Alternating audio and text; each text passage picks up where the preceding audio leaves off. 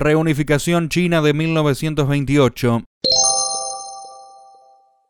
La reunificación china de 1928, conocida en la historia de China como el reemplazo de la bandera del noreste,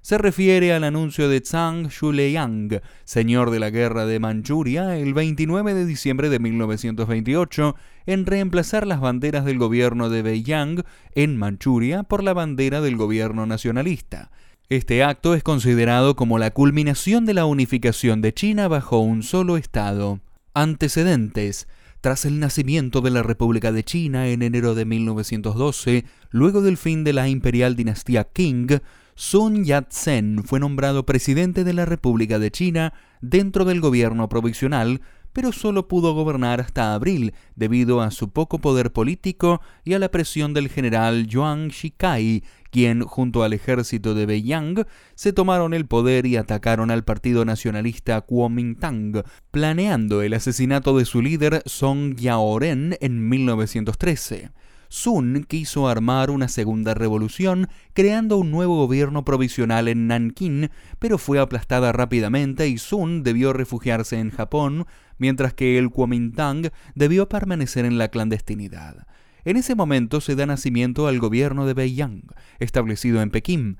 Chuang extendió su poder y se proclamó emperador a finales de 1915, y esta acción desató la Guerra de Protección Nacional, en donde varias regiones del sur proclamaron su independencia como desafío a la nueva monarquía. El ejército Beiyang no pudo contener el conflicto y Yuan debió renunciar a sus planes imperiales, abdicando en marzo de 1916, pero mantuvo el cargo de presidente hasta su muerte en junio. Con la muerte de Yuan, se dejó un vacío en el poder y el gobierno de Beiyang se fragmentó en diversos bandos y no hubo una continuidad clara en el poder de los presidentes, provocando una desintegración en donde señores de la guerra eran los que gobernaban de facto en cada región, sobre todo en el sur había una clara rebelión contra el gobierno de Beiyang. Sung regresó del exilio y en 1917 llegó a Cantón a reorganizar el Kuomintang y tratar de buscar la unificación de China a través del movimiento de protección constitucional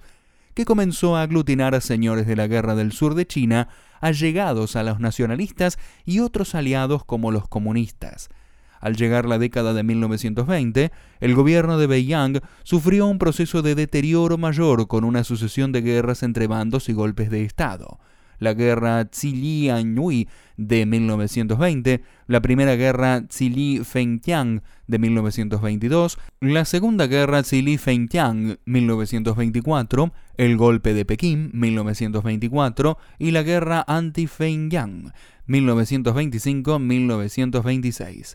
En el sur, la muerte de Sun en 1925 deshizo la frágil unión entre los señores de la guerra y provocó la guerra Yunnan-Quanqi. Sin embargo, durante el conflicto aparece Chiang Kai-shek, quien poco a poco se establece como nuevo miembro prominente del Kuomintang y logra la adhesión gradual de los señores de la guerra en gran parte de China. Hacia 1926, el gobierno de Beiyang estaba colapsado y solo era encabezado por tres prominentes señores de la guerra, Zhang Zuoling, que gobernaba Manchuria, Wu Peifu en la meseta central china y Sun Chaofang en la costa este. Chiang lanzó en julio de 1926 la expedición al norte con miras a derrotarlos y lograr la unificación de China por parte de los nacionalistas. Wu y Sung fueron derrotados, sin embargo, en el momento en que la expedición iba hacia Pekín. Chiang realiza una purga contra los comunistas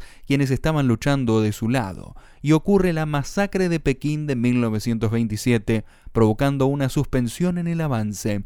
Zhang, quien era el último señor de la guerra, aprovechó el vacío en el poder, reactivando el gobierno de Beiyang y se proclamó presidente de la República de China, pero solo ejercía la soberanía sobre Manchuria y el área de Pekín. En abril de 1928, Chang decide intentar por segunda vez una expedición hacia Pekín y logra vencer al ejército de Beiyang, y a finales de mayo los nacionalistas llegan a Pekín y desmantelan el gobierno de Beiyang. Zhang Zuoling aprovechó para escapar en tren hacia Manchuria, pero fue asesinado el 4 de junio por una bomba plantada en el tren que viajaba por los japoneses con miras de lograr una ocupación de Manchuria. Este suceso es conocido como el incidente de Huanggutum.